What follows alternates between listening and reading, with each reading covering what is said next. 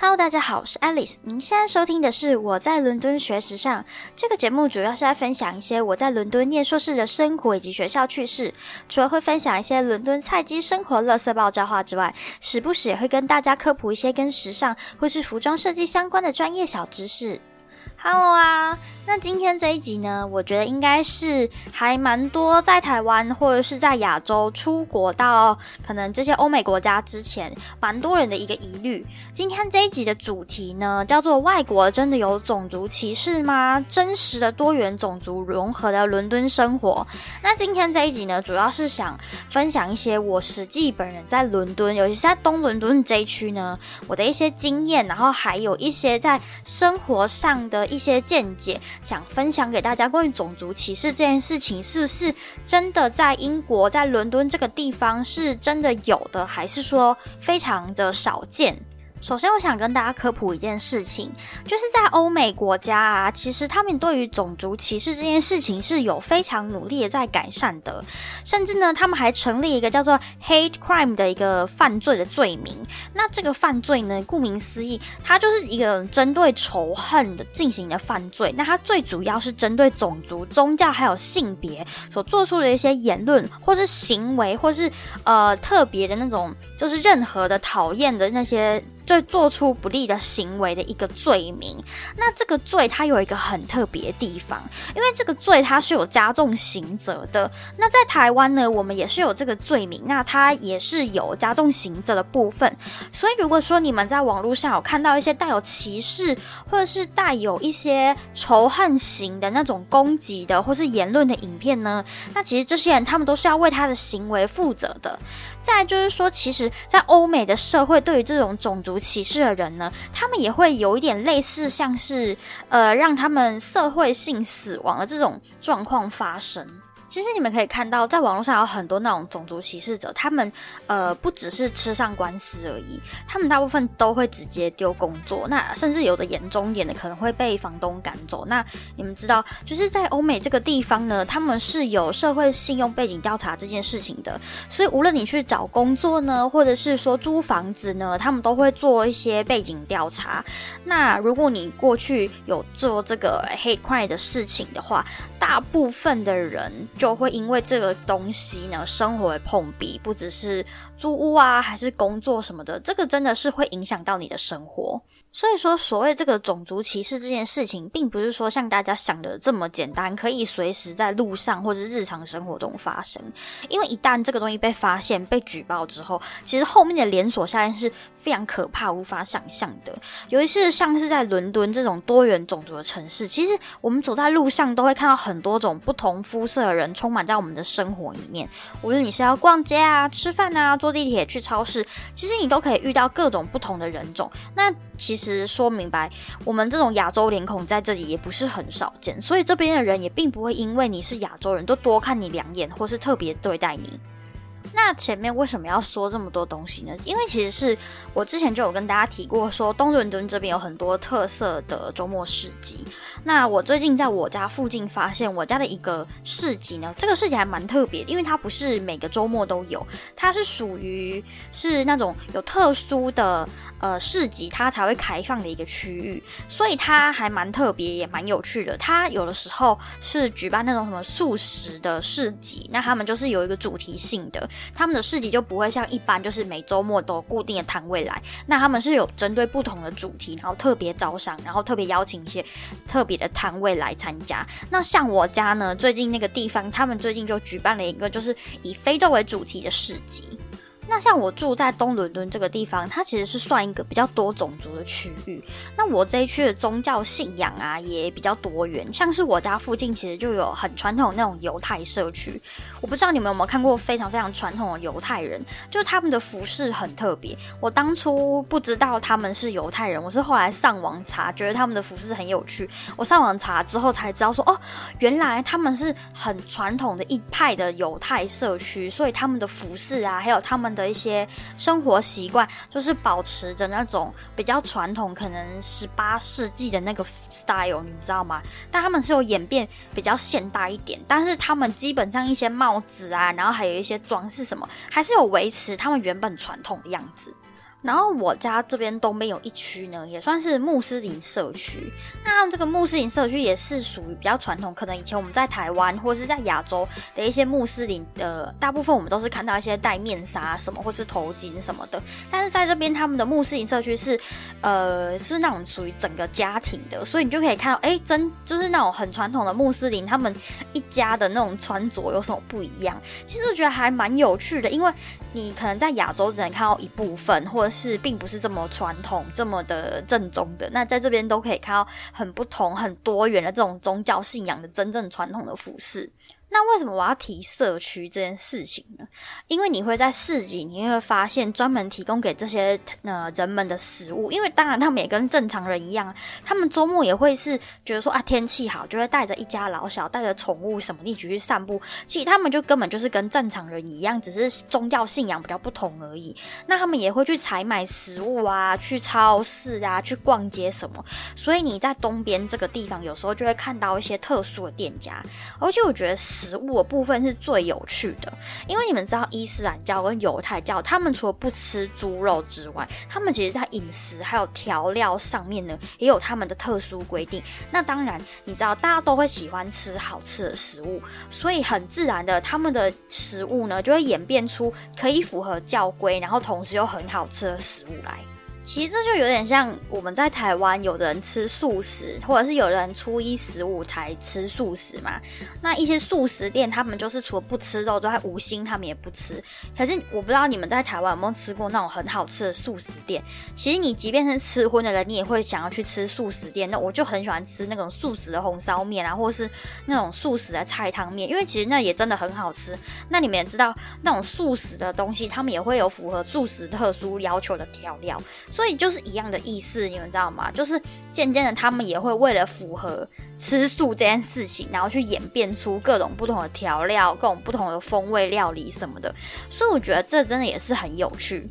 那我觉得这也是。我住东伦敦这边的一个特色，就是我来伦敦之后啊，我超爱吃土耳其烤肉，真的很好吃。因为本身土耳其它还是算是一个伊斯兰教国家，所以他们的饮食啊，就慢慢的演变比较符合伊斯兰教的教义。那像是因为我家这边又有穆斯林社区的关系，所以我家这边就有很多间烤肉店，而且他们这个烤肉店真的都是做的很好吃，然后生意也非常好。那你们要知道，就是去这种土耳其烤肉店呢，是绝对不可能会。点到猪肉，因为他们就是基本上不吃猪嘛，就是。伊斯兰教教不吃猪，那大部分都是鸡呀跟羊肉为主，而且重点是我家这边为什么我要特别强调土耳其烤肉这件事情？就是其实伦敦这个地区啊，它有非常多东西南北其实都有这种土耳其烤肉店，但我觉得东伦敦人最好吃，因为其实很多那种烤肉店啊，他们都是很像类似像那种麦当劳的那种感觉，就是那种快餐素食的，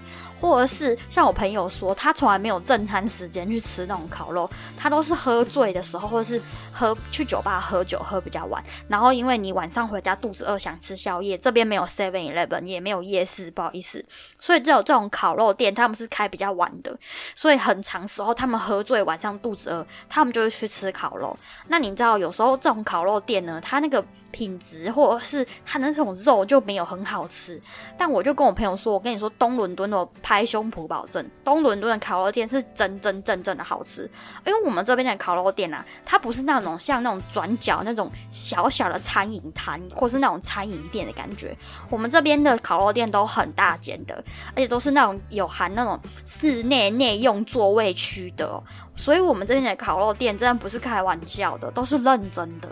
所以我觉得这就是多种族社会带来的好处，所以我真觉得东伦敦这边的土耳其烤肉会这么好吃，真的也是感谢那些伊斯兰教社区。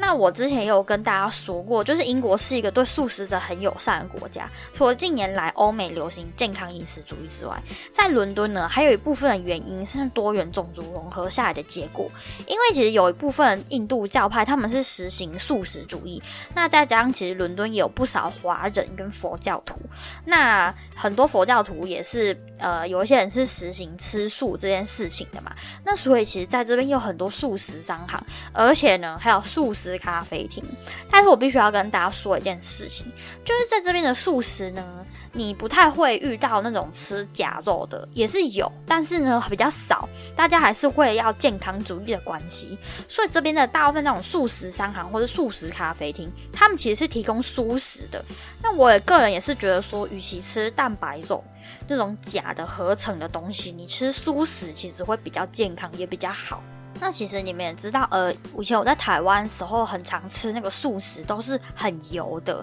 可能因为他想要添加比较多的风味，还是怎么样。就是台湾的素食，其实我觉得我个人啊，我个人吃的经验是，我觉得普遍都偏油。然后啊，我来英国之后，就有一次不小心意外的在我家后面发现，我家后面的咖啡厅居然是那种 vegetarian 或是那种 vegan 的咖啡厅。那我其实非常意外，因为他们的沙拉也是全素食的，而且重点是他们里面有很多蔬菜跟水果混在一起，然后很丰富，营养很均匀。重点就是他们家的那个素食的那种感觉很清爽，不会很油腻，它不会因为说呃你可能要添加一些风味什么，就把调料什么下很重。我觉得就是吃得饱，也没有什么负担。然后他们家的三明治也是走一样路线，我就觉得很惊喜耶，因为其实我在这里没有很喜欢吃。Vegan 的这个东西，因为在欧美这边，如果你去超市啊，或者是去一些商行，你们看到他写 vegan，其实很多时候它看起来就是很正常，很像那种荤食的东西。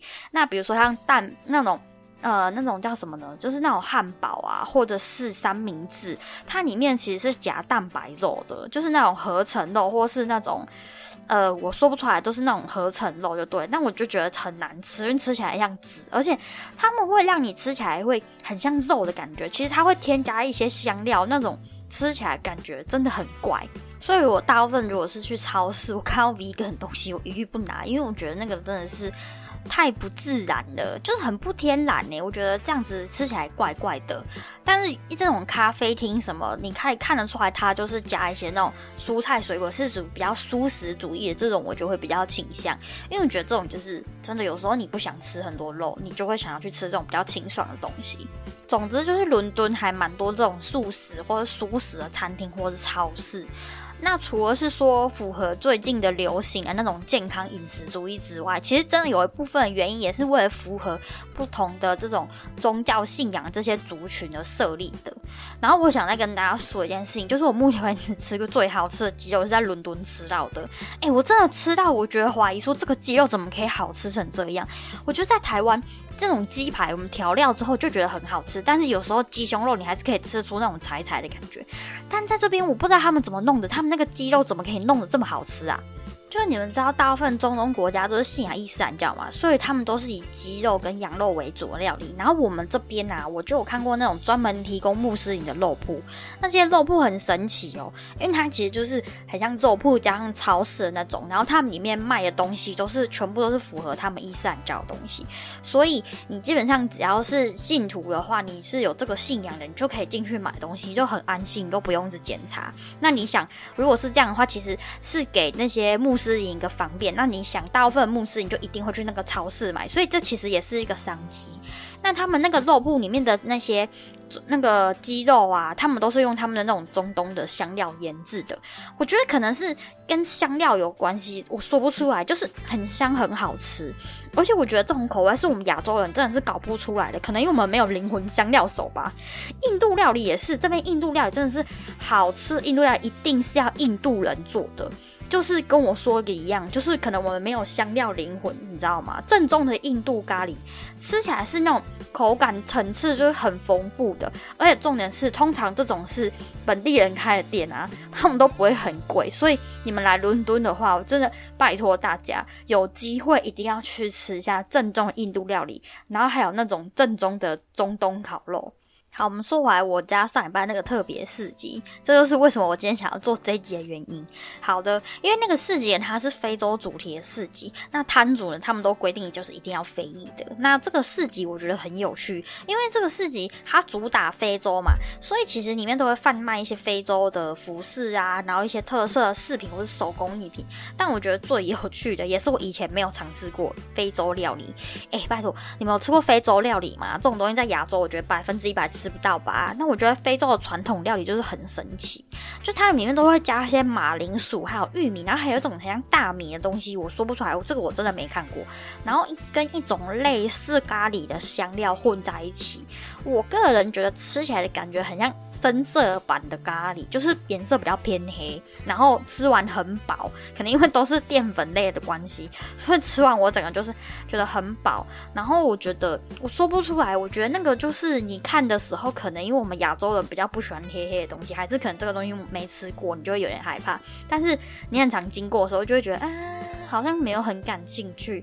那我觉得吃起来就很特别，因为是一个没吃过味道。然后他们也会把一些那种香蕉，其实那好像也不是正确的名字是香蕉，但是它是那种香蕉外形，但是是比较放大版的这个东西夹在他们的菜里面，然后吃起来也是很像香蕉，但是它比较黏一点。所以我觉得这个市集就是很有趣，因为其实除了吃完很饱之外，然后其实价位也很便宜之外，其实我觉得最重要就是说这个市集是很有教育意义的，因为你可以通过逛市集，然后吃一吃这些特色食物，那你就可以去认识这个族群。因为我在英国就是秉持一个没吃过乱点来吃吃看，随意踩雷的这种态度，你知道，所以我觉得其实。透过饮食也是一个最简单、最暴力的方法，去认识这个族群。其实你有时候你越尝试，你就会越了解，你就越不会去歧视对方。那像是我知道有一些在台湾，有些人就是不太喜欢外籍义工。那我在台湾的时候，我家住在桃园嘛，那大家也知道，就是桃园就是超多外籍义工的。那这些义工当然也是要跟正常人也是要吃饭啊，也是有生活，也是需要去商店买东西什么的。所以桃园后站那边就有超级多正宗那种越南或者是泰。国料理，而且是百分之一百正宗那种，就是义工也会跑去吃的那种店家。没错，我跟你说，我个人就是会跑去吃义工店家的人，就是我觉得这样才是正宗的。虽然他们的菜单都是写泰文或是越南文，然后那个拼音也是也是不知道在拼怎样，就是拼那个罗马拼音，完全看不懂在干嘛。我就只能看图瞎点，但是就超好吃。反正呢。我觉得就是就是像泰国的那种口感一样，就是那个口味就是超级酸、超级辣，然后超正宗、超好吃。我反而不会去那种台湾人本土开那种泰国餐厅，因为我觉得那个调整都味道了就不正宗啊。所以你说这样我还会讨厌移工吗？哎，拜托我，我爱死那些新住民开的店了，好不好？我怎么可能会讨厌他们？那所以一样的，这边很多人是因为喜欢食物的关系，然后就是喜欢上这个族群跟文化。毕竟大家也知道。就是英国的传统食物就是那样，对。那当然，本地的英国人他们也很喜欢吃这种不同文化食物，所以其实我觉得伦敦并不是说像大家想象那样是美食沙漠。我反而觉得伦敦因为有很多不同的种族跟文化人在这个城市里面生活，所以你在这里是可以吃到世界各地最正宗的美食餐厅。那我觉得，呃，也是因为这样子多元种族的融合关系，所以在伦敦也其实也是算是一个美食之都。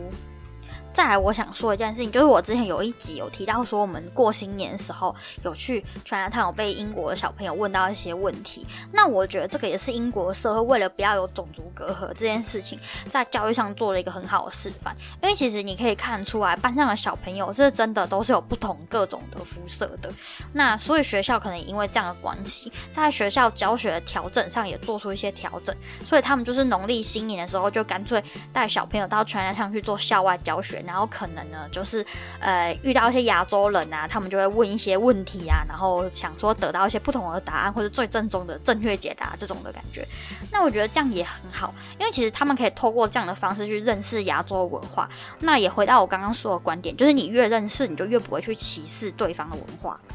那我真的觉得伦敦是一个很国际化的都市。其实你在街上就可以看到各种不同肤色的男女交往约会，那你也会看到各种不同肤色种族的人一起出去玩。所以我觉得在伦敦这里。种族歧视的状况，我觉得非常少诶，因为我觉得你不太可能会去歧视，而且我觉得太困难了。再来就是说，其实我觉得伦敦这边人他们其实也已经很习惯这样子多元种族的生活。再来就是，其实，在伦敦这里，其实你也很容易去认识不同种族的人。基本上，我觉得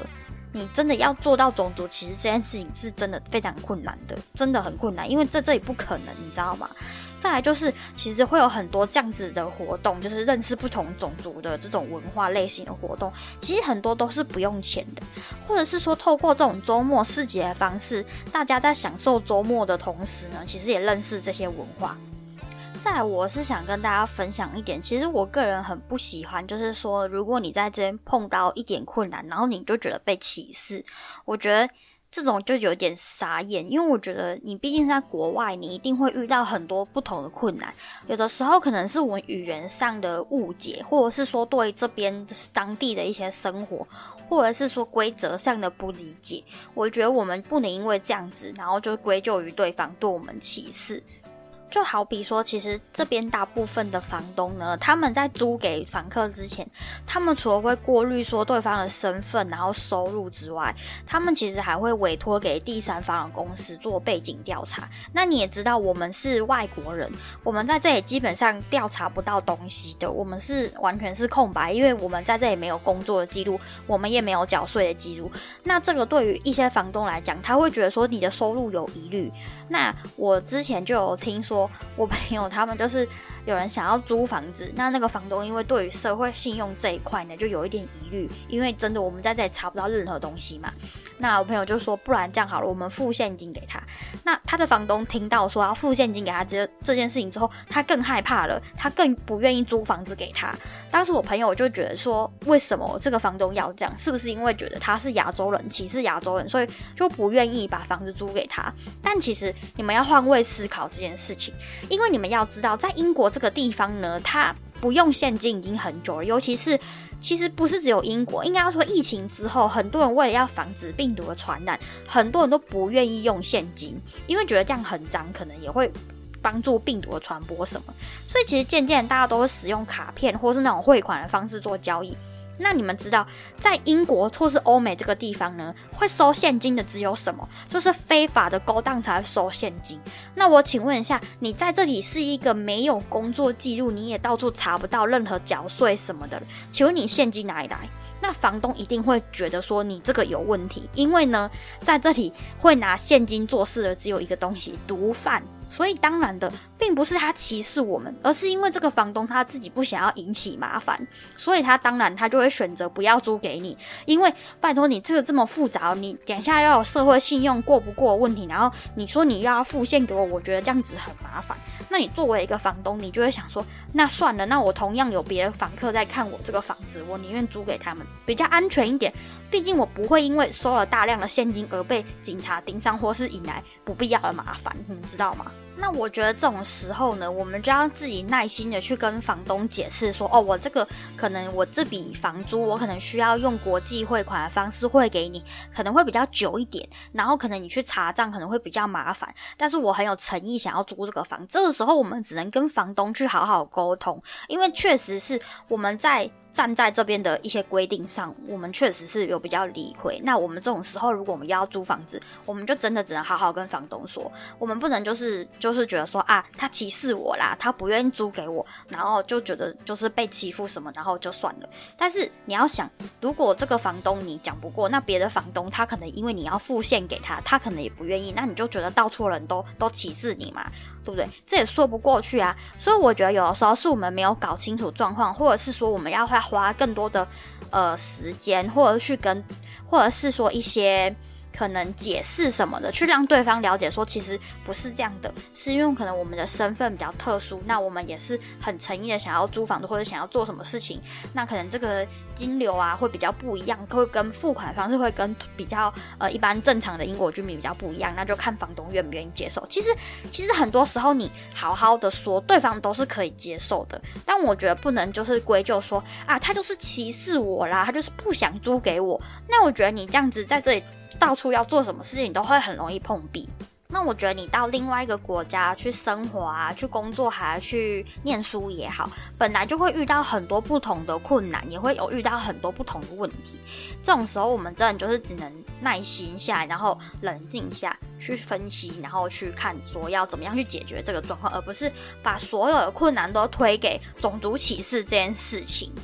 但我觉得你到一个新的环境或是新的国家，你本来就会遇到一些好的事情，你也会遇到一些坏的事情，当然也会遇到很多不同的难关什么。那我觉得你学习去解决这些问题，或者是说了解到这个可能是一些文化差异啊，或者是一些生活习惯的不同，然后你解决这些问题之后，其实你会很开心，因为你就是也是透过这样的方式去了解，然后去学习这个文化，然后你会觉得说，嗯，觉得自己很好，就是。透过不同的方式，或者是靠自己的努力去把这件事情处理掉。其实有的时候，你对于这种处理这种奇奇怪怪的事情，也是对于你这种在国外生活的一个体验。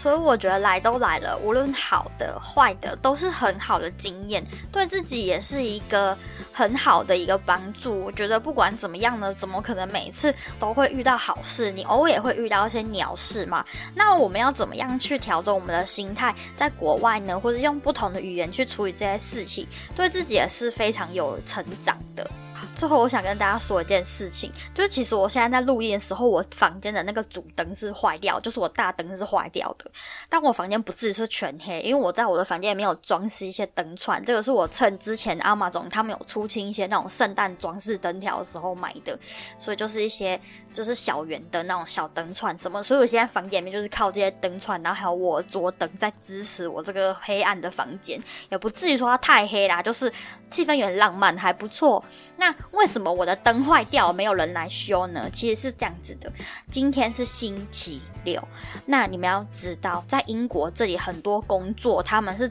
就是像上班族一样，就是周末也是休息的。那呢，你们知道，就是在英国这边，我最近已经知道一件事情，就是如果英国人他没有给你一个正确的时间，或者他没有给你一个很确定的答案的时候，表示他这件事情是没有感兴趣，或者是他没有做的。因为呢，其实我的电灯 星期二晚上就坏掉了，然后我早上呢，星期三早上我就打电话给我们公寓经理说：“哎，不好意思，我的灯坏掉了，请问你们今天会来修吗？”他早上跟我说：“会，我们今天会。”安排人家去修，然后我等到大概中午之后，发现哎奇怪，怎么都没有人来？因为我早上跟他打电话的时候，我跟他说早上我有那个有一些事，因为我早上有那个社那种视讯的 meeting 要要要做，反正不方便修就对。我跟他说你可不可以一点来？他当时就没有马上答应我，他几点可以来？我就知道啊呵，我过中午之后要打电话再确认。然后我早上的那个视讯的事情结束之后，我就打这个电话给经理说，哎，请问一下你们今天几点？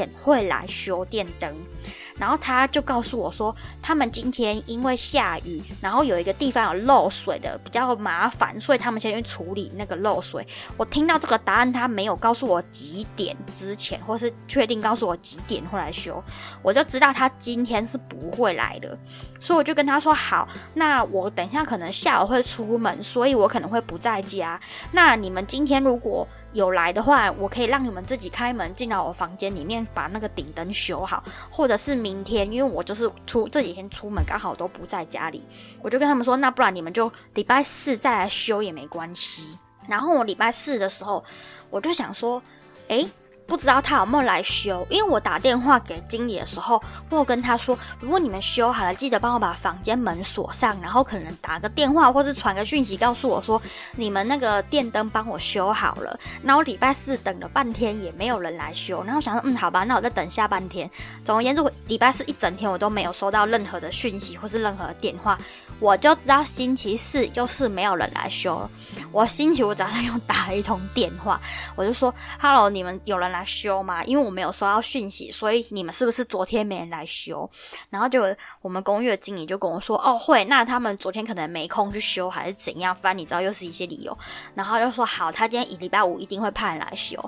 然后一样，他说他修好会传讯息给我。结果呢，我今天礼拜六回家，我很确定我的灯就是没坏，就是已经就是没人来修，就还是坏的。因为我就知道我没有收到讯息，我就知道。然后。我忘记了今天是星期六，我早上还打一通电话。可是你们要知道，就是在英国这边，水电工啊，还是什么这种房仲业、房东的那种业务什么的，他们其实都是休息的，就像上班族一样。所以当然就是会没有人接电话。所以我的房间的电灯呢，要等到星期一才有机会可以来修。所以就是。你们知道，这是是英国他们这边的工作的社会状况就是这样。他不是说像台湾哦，随口随到这么方便，然后可能水电什么的，周末或是晚上还可以出勤帮你修的。因为这在这里就是不可能，他们这边很多职业就是像上班族一样，就是时间到他们就下班，所以只能你配合他。OK，不能他配合你，是不要想象他星期六会给你修电灯，这是不可能的事情。所以你唯一能做的事情就是你必须冷静，然后等星期一你再给他打一次电话啊，不然能怎么办呢？对啊，所以其实你看，遇到这种事情，他就是他们这边社会状况就是这样。星期六、星期天，他们就是不论什么职业，他们就是都没上班。那你难道要说，因为他其实你是亚洲人，所以他就不敢给你修电灯吗？当然也不是这样啊。因为我家之前那个修电灯的，他也是我之前已经坏坏过一次，然后修电灯那个还蛮好，他刚好隔天就有来修。所以这种有时候就很难讲，他们有可能有排别工作啊，还是怎么的，反正坏了就是坏了，也没有人来给你修。然后我也不愿意自己去买电。等，因为我们这个修是不用钱的，所以你看，如果你想要省钱的话，你就就等吧，不然你就自己去买一颗电灯。老实说，我真的也不知道我们家这个电灯是要买几号，我也是对水电这种事情没有概念，所以我这种时候我就放宽心，我想说，好吧，那算了，我就靠我的小灯条撑个几天吧，至少房间里还有小灯条，不至于说到我整个房间全黑这样。而且因为现在夏天，其实九点多才天黑，其实好像也没有影响这么大。我想说，好吧，那就就这样吧，我星期再给他打电话吧，对不对？其实。其实这种也是，就是很讨厌小事，你知道？但我觉得这种时候，我就会觉得选择接受，不然怎样？难道我要去跟他吵架，然后跟他说你们这些种族歧视了？因为我是亚洲人，不来给我换电灯吗？拜托，事情没有这么严重吧？好的，那今天就分享到这边，希望大家可以透过不同的方式去认识不同的文化，我觉得这样也是非常好的，也是一个增广见闻的方式。那么是 Alice，我们下次再见喽。